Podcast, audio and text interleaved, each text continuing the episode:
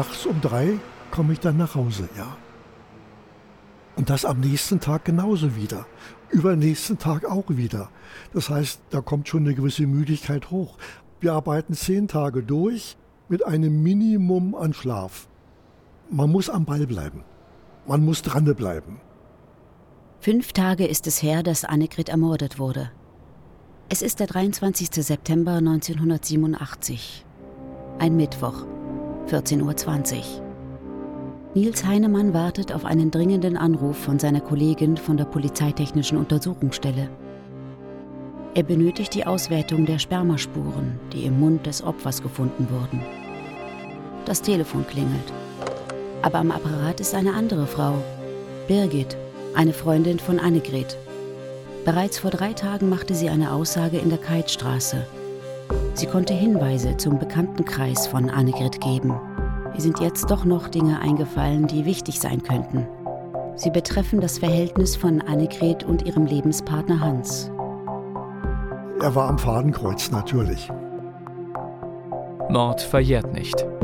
Try to clean up the hazy window that got steamed up. Try to call you and I knew too well you couldn't hear me, and I knew too well you couldn't see me. Eine RBB-Doku-Serie von Martina Reuter und Uta Eisenhardt. Folge 3 von 10. Onkel Degake. Vor fünf Tagen hatte Kommissar Heinemann die Söhne und den Lebensgefährten der Ermordeten vernommen. Hans berichtete ihm von seiner harmonischen Beziehung zu Annegret. Nils Heinemann glaubte ihm, denn die Antworten kamen spontan und wirkten authentisch. Jetzt notiert er die telefonische Aussage von Birgit. Hans rief mich am Sonntagabend offensichtlich betrunken an und bat mich, Intimes aus dem Familienleben der beiden für mich zu behalten. Er wollte das Ansehen von Anne nicht in den Schmutz ziehen. Ich kann seiner Bitte aber wegen dieser Umstände nicht nachkommen. Ich habe schon lange von Anne und Hans erfahren, dass zwischen ihnen und dem André ein Dreiecksverhältnis besteht. Sie waren noch einmal zu dritt im Bett. Von Anne selbst weiß ich, dass André sie belästigte. Anne hat das Hans erzählt. Der hat André Prügel angedroht. Außerdem hatten Anne und Hans eine weitere Beziehung mit einem anderen Paar, also mit Partnertausch. Und dieses Pärchen, also der Mann, der Klaus, besuchte Anne auch allein. Hans hat Anne mal beobachtet. Er war ihr gegenüber misstrauisch. Dieser Anruf passte in unser Bild. Wir fanden ja im Wohnzimmer eine Vielzahl von, ja, sagen wir doch, erotischer Bilder von Annegret. Und dazu muss es ja ein Umfeld geben, dazu muss es ja einen Anlass geben, dazu muss es ja eine Situation geben.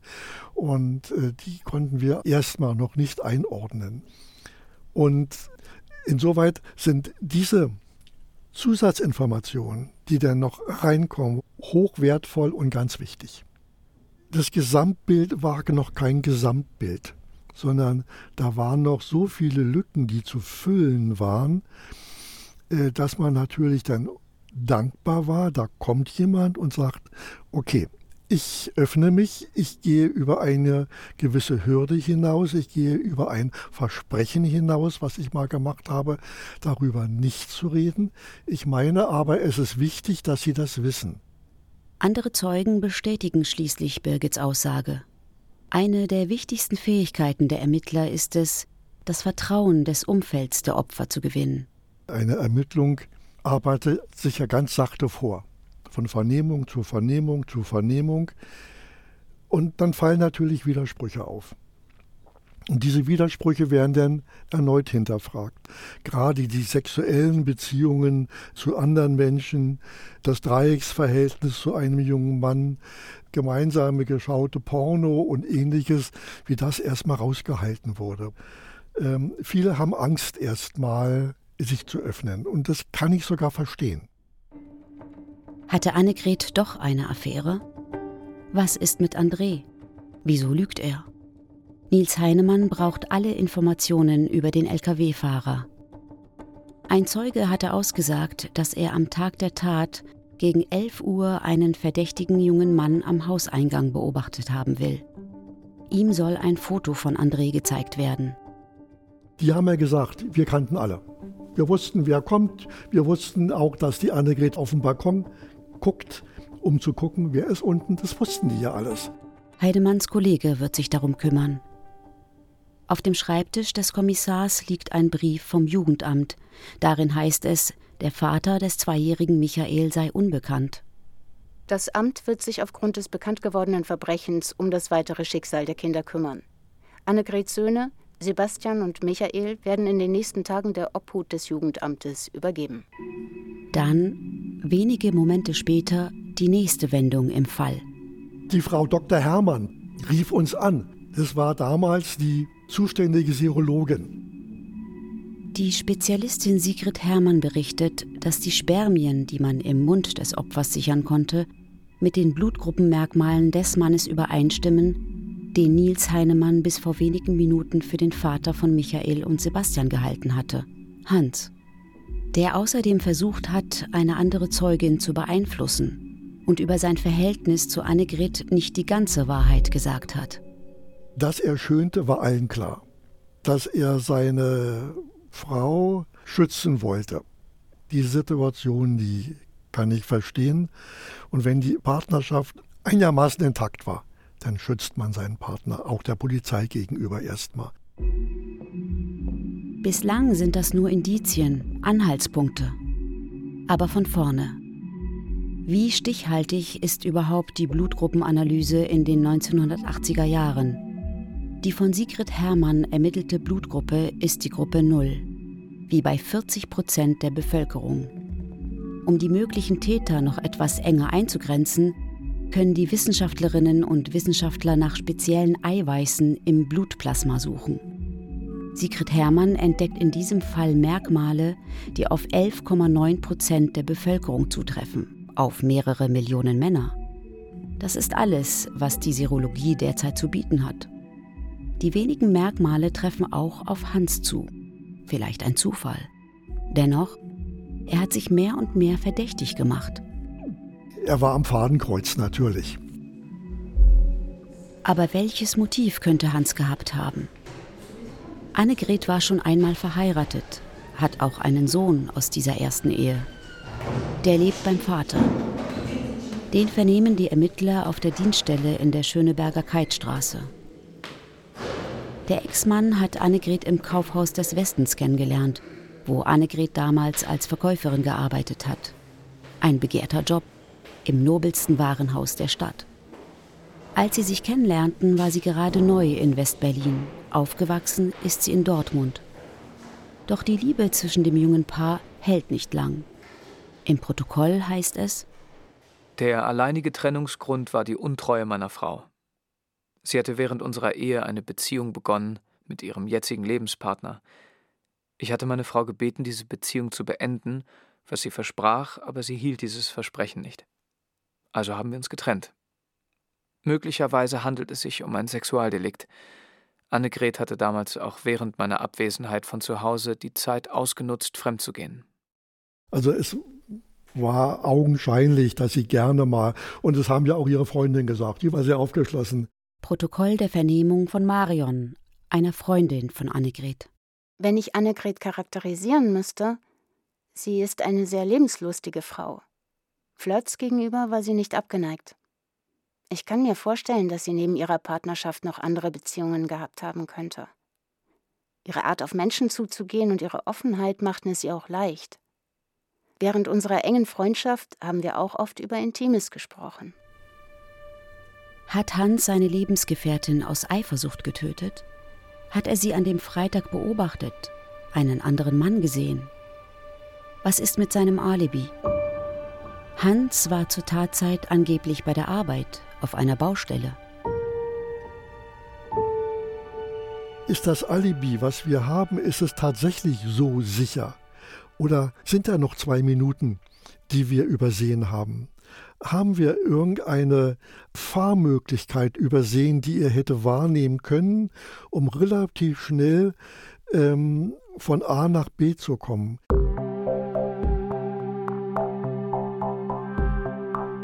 Es ist Donnerstag, der 24. September 1987. Es ist 20.10 Uhr. Dreimal saßen sich Annegrits Lebenspartner und Nils Heinemann in den letzten sechs Tagen seit dem Mord bereits gegenüber. In der ersten Befragung erzählt er vom Alltag mit Annegret und wie der 18. September verlief. Tags darauf erläutert er Fotos aus den privaten Alben. Er stellte alle darin abgebildeten Männer vor und wie sie zur Familie stehen. Beim dritten Mal ging es um den Alkoholkonsum.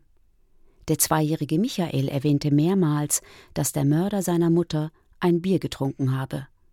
Hans gab an, dass er und seine Partnerin nur selten Alkohol tranken. Er ist nach wie vor Zeuge, er ist nicht Beschuldigter. Das heißt also, als Beschuldigter könnte er die Aussage verweigern, könnte sagen, ich sage kein Wort. Als Zeuge gibt es diese Möglichkeit nicht. Heute, bei der vierten Befragung, wird er den 28-Jährigen nachdrücklicher belehren müssen. Ich erwarte von Ihnen, dass Sie mir die Wahrheit sagen, dass Sie mich dabei unterstützen, den Mörder Ihrer Lebensgefährtin zu finden. Sie haben mir etwas mitgeteilt, von dem wir heute wissen, dass es gelogen ist, dass Sie falsch ausgesagt haben. Wie stellen Sie sich dazu? Hans, laut Protokoll. Ich kenne Annegret seit zehn Jahren. Wir wohnten in einer Straße, einer oben, einer unten. Wir haben miteinander geflirtet. Michael und Sebastian sind unsere gemeinsamen Söhne. Wir hatten die Hochzeit ins Auge gefasst. Annegret war meine große Liebe, meine Perle. Die hat super gut zu mir gepasst. Sah gut aus, war eine gute Mutter, Haushalt war gut, unser Sexleben war super, einwandfrei. Warum er Annegret nicht schon längst geheiratet hat, will der Kommissar wissen. Hans wird unsicher. Der Kommissar zeigt ihm die Kopie von Michaels Geburtsurkunde. Ich bin Michaels und Sebastians Vater. Sicher. Die Heirat sei aus Geldnot verschoben worden. Sie waren auf die Unterstützung angewiesen, die Annegret als Alleinerziehende monatlich vom Amt überwiesen wurde.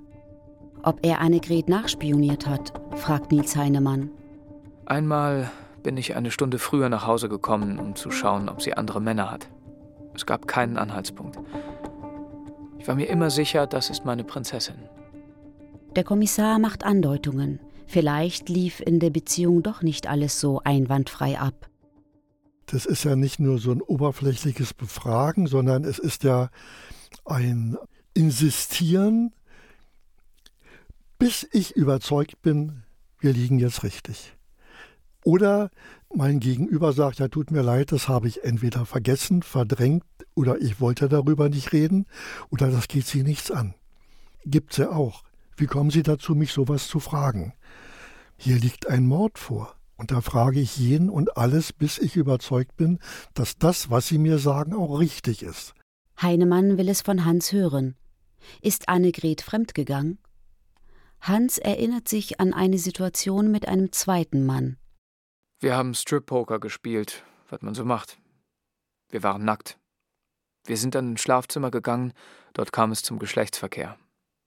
Bei Annegret war der Wunsch übergroß, deshalb habe ich aus Angst, sie zu verlieren, eingewilligt.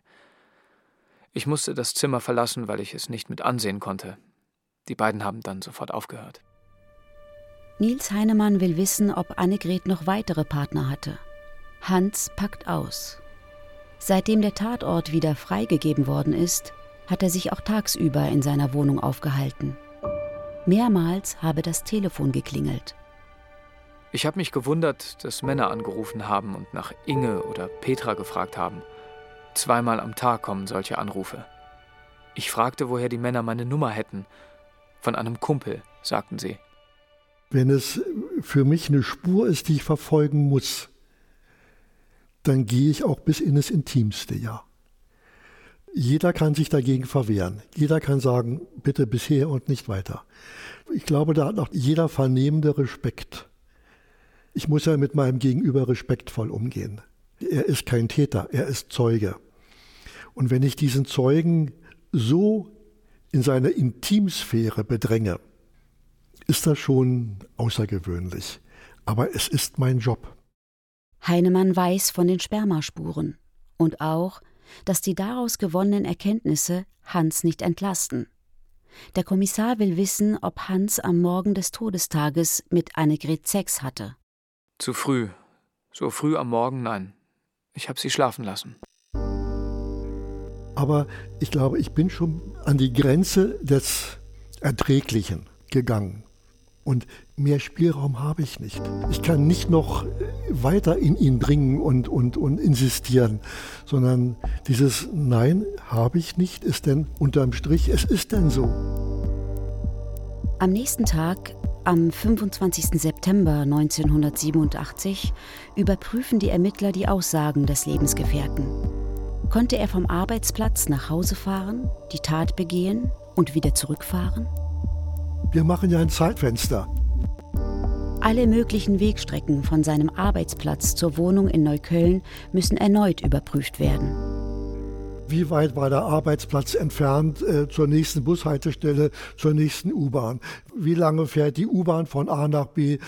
Bei der BVG angerufen, gab es an dem Tag Signalstörung, gab es an dem Tag irgendetwas Außergewöhnliches, was, äh, was äh, Täterwissen hätte sein können. Wir haben dann die Arbeitskollegen vernommen und haben dann den Weg, er war in Spandau irgendwo. Wann ist er früh morgens los? Wann kam er an? Was hat er an dem Tag gemacht? Äh, mit welchem Kollegen war er zusammen? Äh, was sagt sein Chef über ihn? Was sagen seine Kollegen über ihn? Ähm, wo war denn sein Arbeitsplatz?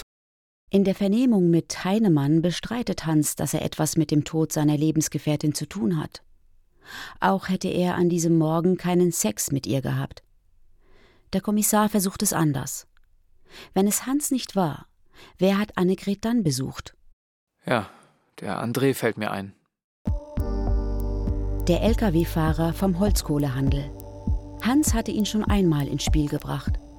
Auch bei André gibt es grobe Unstimmigkeiten mit dem Alibi. Die Überprüfung durch die Mordkommission 1 läuft noch. André selbst sitzt wenig später dem Kommissar gegenüber. Zunächst leugnet er das intime Verhältnis zu Annegret und zu Hans. Aber dann. Wir hatten mal ein kurzfristiges Dreierverhältnis. War er in Annegret verliebt? Wollte sie das intime Verhältnis womöglich beenden? Hat er sie aus Eifersucht getötet? Heinemann muss ihn gehen lassen. Der Fahrtenschreiber von Andres LKW wurde ausgelesen. Das ist der Beweis, dass sein Fahrzeug während der Mittagszeit bewegt wurde. André scheidet als Täter aus. Auch Hans wird entlastet. Es war ihm nicht möglich, zur Tatzeit dort gewesen zu sein. Wir hatten mindestens zwei Arbeitskollegen, die sagten also, er war hier, er war auch eine Mittagspause, aber diese Mittagspause war einerseits nicht kompatibel mit der Tatzeit und die Mittagspause hätte nicht gereicht, um mit öffentlichen Verkehrsmitteln, er hatte kein Auto, von A nach B und zurückzukommen. Das ist ein Bauchgefühl. Und für mich war er raus. Trotzdem kann Hans nicht aufatmen. Das Jugendamt erkennt seine Vaterschaft nicht an und bringt die Söhne bei Annegrets Mutter unter. Hans ist nun allein in der Wohnung, in der seine Lebensgefährtin getötet wurde kann ich mir gut vorstellen, dass das für ihn wirklich traumatisch gewesen sein muss. Das ist ja ein Einschnitt in sein tätiges Leben, was man sich ja in den schlimmsten Umständen nicht vorstellen möchte. Unter Tatverdacht zu geraten, erstmalig die Partner zu verlieren, die Kinder zu verlieren, äh, sein Lebensumfeld zu verlieren, sich völlig neu zu orientieren, damit zurechtzukommen, das auch alles zu verarbeiten, stelle ich mir heftig vor. Wünsche ich keinem. Jetzt beginnt das, was die Polizeiarbeit so zäh macht. Noch einmal von vorne. Wer hat was gesehen? Was steht in den hunderten Seiten der Vernehmungsprotokolle? Heinemann nimmt sich noch einmal die Mitschrift von der Befragung des kleinen Michael vor. Das Wichtigste, da war nicht der Papa da, sondern da war der Onkel de Gake da. Und Onkel de Garke ist nicht der Papa.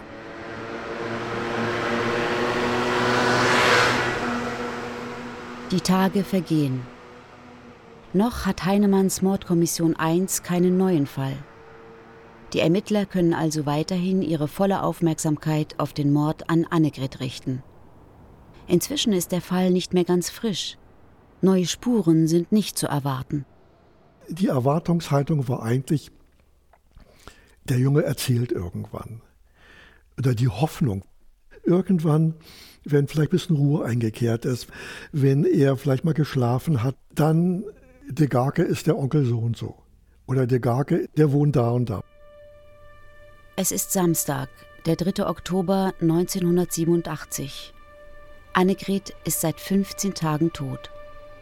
Die Geschichte war ja so, um sie mal ganz kurz zu rekapitulieren, dass uns der Kindesvater anrief und sagt, mein Sohn hat mir gerade gezeigt, wo der Täter wohnen soll. Und wir sind daraufhin noch am späten Abend, es muss glaube ich 22 Uhr gewesen sein, sind wir hingefahren und da wurde uns ein Haus gezeigt, hier wohnt der Onkel. Wir können das nicht übergehen. Das geht einfach nicht. Wir können es nicht ignorieren. Das ist eine Spur, eine wichtige Spur eines Zweijährigen, der auch mir sagen konnte, der Onkel hat Ding Dong gemacht und der Onkel hat, hat, hat Bier getrunken und mit der Mama gestritten. Ja, äh, das, das, äh, selbstverständlich muss ja diese Spur nachgegangen werden. Okay, es wird moderat gemacht. Man geht da nicht durch die Tür durch, aber es ist eine Spur für uns, die muss verfolgt werden. Wenn ich das nicht mache, äh, geht gar nicht. Null. Der Kleine ist der Einzige, der den Mörder gesehen hat. Nils Heinemann und sein Chef lesen den Namen an der Wohnungstür. Vorher wird die abgeschickt äh, bei uns elektronisch im System. Wer ist es, was macht er, was tut er? Äh, Vorstrafen, ja, Vorstrafen, nein, verheiratet, Kinder. Also das gesamte Spektrum wird ja vorher schon mal elektronisch abgeklärt. Und äh, um uns einfach ein Bild zu machen, wer ist denn dieser Mensch?